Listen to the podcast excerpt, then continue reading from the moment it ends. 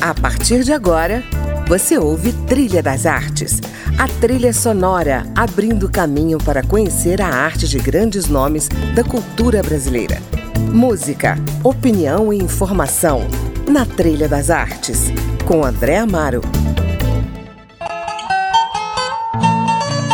Olá, o Trilha das Artes começa hoje com a viola de Helena Meirelles, sugestão musical do ator, diretor e professor Graça Veloso, estará conosco nessa meia hora de conversa, falando sobre o seu trabalho e as suas pesquisas em teatro. A canção que ouvimos se chama Flor de Guavira, né, Graça?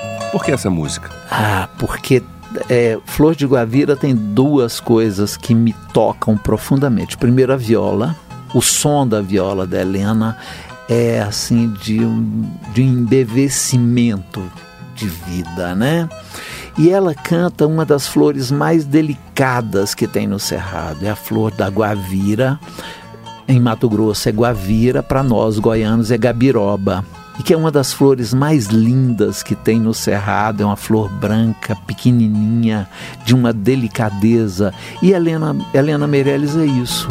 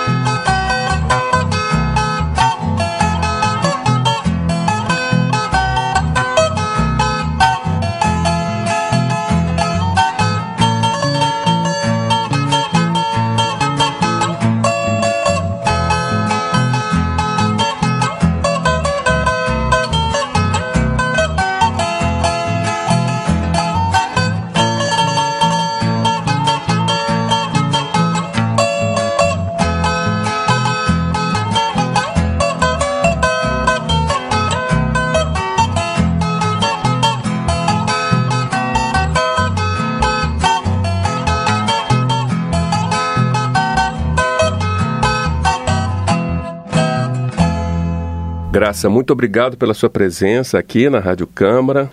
Eu queria começar falando do primeiro encontro brasiliense de etnocenologia que você organizou recentemente. A etnocenologia é inclusive campo da sua pesquisa. Explica para gente, para os nossos ouvintes, o que vem a ser a etnocenologia. André, eu começo dizendo que é uma alegria muito grande estar aqui com você, né? Parceiro, companheiro de longa data nessas nossas labutas teatreiras de Brasília. Né?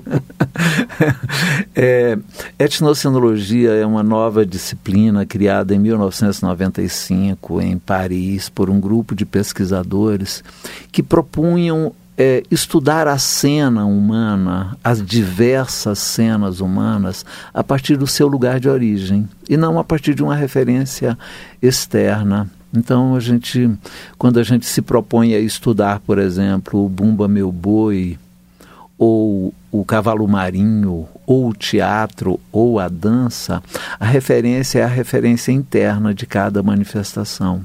É a partir desse lugar que atua a etnocenologia. Né? Até então a gente tinha uma perspectiva de que todas as vezes que a gente ia estudar uma cena, ou a gente estudava a partir da dança ou a partir do teatro. E, e a gente considerou, para a fundação dessa disciplina, a necessidade de, uma, de um descentramento dessas manifestações a partir da sua origem. Né? Então, a etnocenologia, é, em, num resumo bem, bem, bem raso, é, seria isso, entende, André? E o que, que vocês debateram? Quais foram os temas abordados durante esse encontro? Da, de etnocenologia, é, nós partimos exatamente disso. Quem estuda determinado tipo de cena traz a sua contribuição para a etnocenologia a partir do seu lugar de fala. Por exemplo, nós trouxemos Miguel Santa Brígida, que é um dos maiores pesquisadores de carnaval hoje no Brasil, e é engraçado porque ele, ele, ele é do Pará, da Universidade Federal do Pará, e ele pesquisa Selminha da Beija-Flor. Né? Então ele traz uma fala é, sobre o carnaval a partir do lugar da etnocenologia, o carnaval a partir das suas referências internas, do, do seu léxico, do seu linguajar próprio, né, de dentro do carnaval e não de fora do carnaval. Quando ele é, é Aí quem estuda, por exemplo, o cavalo marinho traz a sua manifestação a partir daquilo que estuda no cavalo marinho. Quem estuda manifestações teatrais ou manifestações da performance trazem exatamente essas, esses lugares. E, é, e, e foi isso que a gente discutiu nesse, nesse encontro. Graça, vamos ouvir Amor e Saudade do Tião Carreiro e Pardinho. Por que você escolheu essa música? Tião Carreiro tem uma coisa única que para nós da etnocenologia é muito cara quando a gente vai dialogar com a antropologia do imaginário, que é nas suas músicas mais poéticas, e essa é uma delas, tem uma capacidade de produzir imagens genial. Você escuta essa música, você vai é, vendo o que ele está cantando. Eu passei na sua casa, já era de madrugada, as luzes da sua rua estavam quase apagadas. Eu passei na sua terra, já era de madrugada, as luzes na sua rua estavam quase apagadas.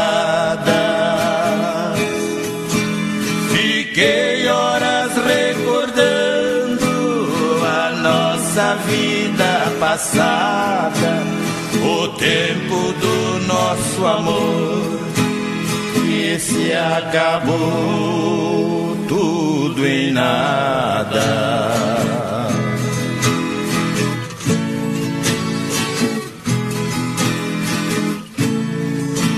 A sua casinha triste estava toda fechada e no varal do alpendre umas roupas penduradas.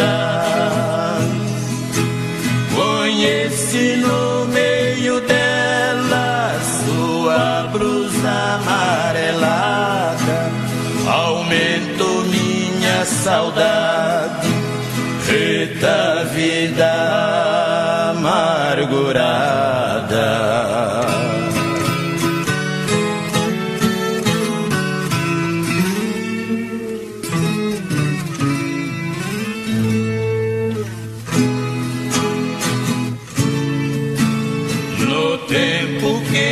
Se amava, eu fiz muita caminhada. Chegava na sua casa, mesmo sendo hora avançada. Você de casaco preto vinha toda enamorada.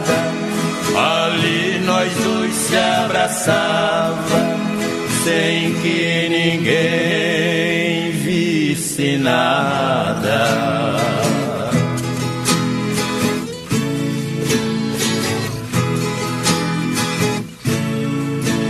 Mas no mundo tudo passa, a sorte é predestinada. Você se casou com outro eu segui minha jornada.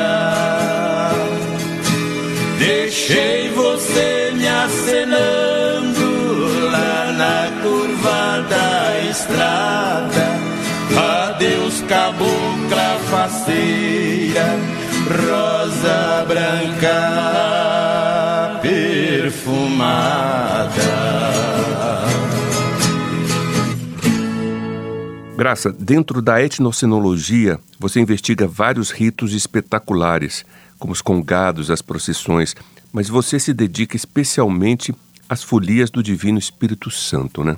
Pode é... falar um pouco Sua eu pesquisa? pesquiso desde o final dos anos 90, dos anos 1990, eu pesquiso as folias do Divino Espírito Santo. Né?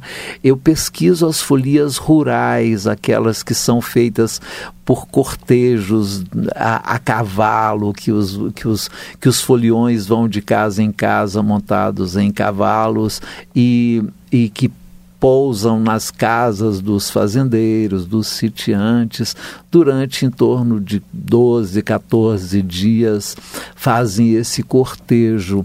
E eu estudo a espetacularidade dessa manifestação, né? os seus cantorios, as suas cenas específicas, a partir do seu linguajar, a partir das suas manifestações próprias, a partir dos catiras, a partir das orações, a partir de cada cada uma dessas manifestações. E, ultimamente, eu, eu me debrucei muito no meu pós-doutorado, eu me debrucei sobre os processos de circularidade geracional, intergeracional da manifestação. O que é isso? É os processos de substituição dos velhos mestres por novos foliões, uhum. por novos mestres. Por exemplo, o guia da folia, que é aquele que é o, é o grande sacerdote da folia, é o encarregado de fazer os cantorios que invocam a santidade, né? eu presenciei a substituição de um guia de 78 anos que faleceu há pouco tempo atrás por um menino de 21 anos. E ele assumiu a função assim com uma competência impressionante. Era mestre Eurico da folia é, do, da folia do divino da fazenda Alagado, que fica próximo ao, ao, ao Lago Azul, aqui no Novo Gama. É, ele faleceu e, e, e já tinha passado o bastão para o Johnny Meirelles, né? Uhum. um menino de 21 anos que hoje está com um pouco mais, mas é, hoje é o grande mestre dessa folia. O teu interesse pelas folias do divino vem da sua origem? Vem. É, esta é uma das, essa é uma das das prerrogativas maiores da etnocenologia. Ninguém tem competência verdadeira para estudar é, dentro da, das humanidades sem levar em consideração a sua trajetória pessoal. Vamos ouvir então Bandeira do Divino, do Ivan Lins? Bandeira do Divino, para mim, é autoexplicativa. Né? Os devotos do Divino vão, a, vão abrir sua morada para a bandeira do menino ser bem-vinda, ser louvada. Isso para mim traduz muito do que é esse essa relação que nós temos consagracional. Né? Uhum. Nós somos fundamentalmente seres sagracionais.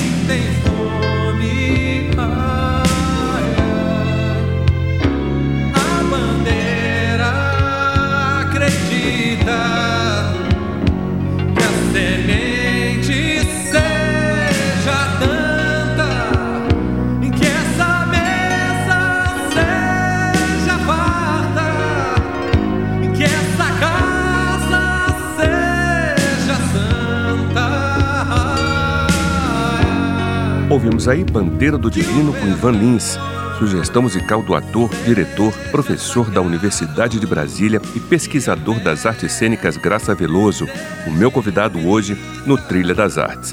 A gente vai fazer um breve intervalo e na volta continuamos esse papo falando mais de teatro e também do ensino das artes cênicas. Não saia daí, voltamos já.